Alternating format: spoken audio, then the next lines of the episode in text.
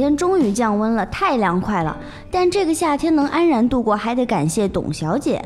董小姐是家里没有草原那个董小姐吗？哎呀，我说的这个是年龄大的董小姐，董明珠。啊，你这转了半天我才听明白，这个董小姐年龄啊确实有点大，都六十二岁了。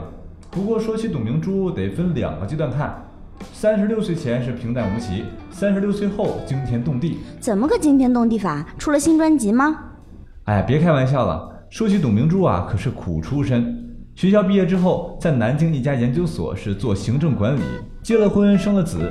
本来以为日子就这么平淡幸福的下去了，没想到在儿子两岁那年，丈夫突然因病去世，留下了刚满三十岁的她。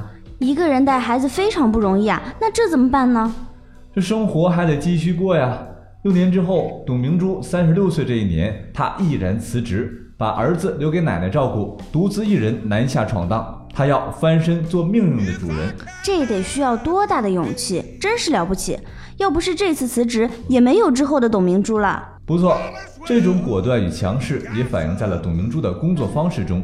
一九九零年，董明珠进入珠海格力，做了一名基层销售人员，负责安徽市场。任职的第一件事就是追讨当地一家经销商的四十二万元货款，对方呢根本不搭理他，后来干脆避而不见，这一下子激起了董明珠的犟脾气，天天去围堵老板。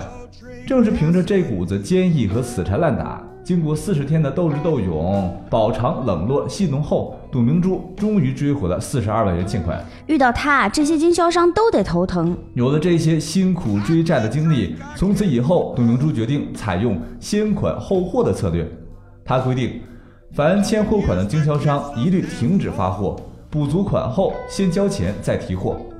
无奈当时格力在空调界默默无闻，这几乎是不可能的。碰了无数个钉子，终于有一家电器店的经理答应合作，并签出了二十万元的支票。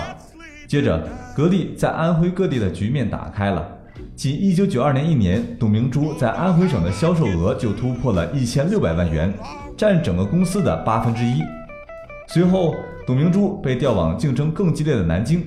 一年内，个人销售额窜到了三千六百五十万，真的很难相信，当初那个带着两岁孩子的女人能够成为业绩王。更难相信的是，九四年年底，格力出现严重危机，混乱中，董明珠接过经营部长一职，一年后，销售收入增长了七倍，达到了二十八亿。九五年，董明珠升为销售经理，此后一直到二零零五年。格力在他的带领下，连续十一年空调产销量、销售收入、市场占有率均居全国首位。零三年以后，销售额每年均以百分之三十的速度增长，净利润保持在百分之十五以上的增幅。零五年，董明珠荣登《财富》杂志全球五十名最具影响力的商界女强人榜。零七年，董明珠出任格力总裁。二零一二年，正式被任命为集团董事长。一五年，格力打入世界五百强，家用电器类排名世界第一，年纳税额一百五十亿。而董明珠这一年六十一岁，一路扶摇直上，怪不得你说她三十六岁之后的人生惊天动地呢。是啊，董明珠不仅为格力奋战了二十六年，还完全凭借自身努力完成了人生大逆转，成为霸气女总裁。她凭借一股闯气和硬气，创造出一家千亿营收的国有企业。她说过。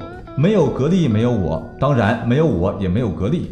乍一听觉得很狂妄，但仔细一想啊，还真是这么回事儿。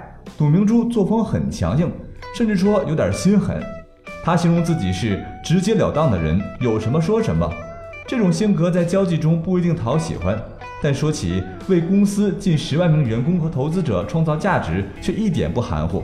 有人曾花九亿要买格力，并答应董明珠八千万年薪。尽管诱惑不小，但董明珠还是拒绝了。他告诉对方说：“今天你是世界五百强，未必明天我不是世界五百强。你想啊，家电行业竞争这么激烈，董明珠却不关心业内巨头联合围剿，人家才不在乎你喜不喜欢他呢。他只想把产品做好，把服务提高就够了。”根据各种报道，董明珠为格力的发展已经拼命到了废寝忘食的地步。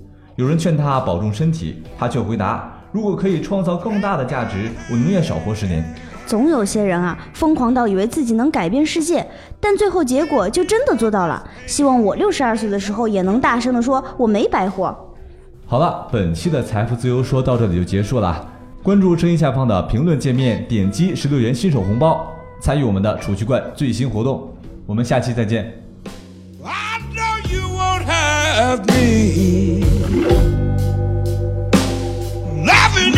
Kiss of death. Oh.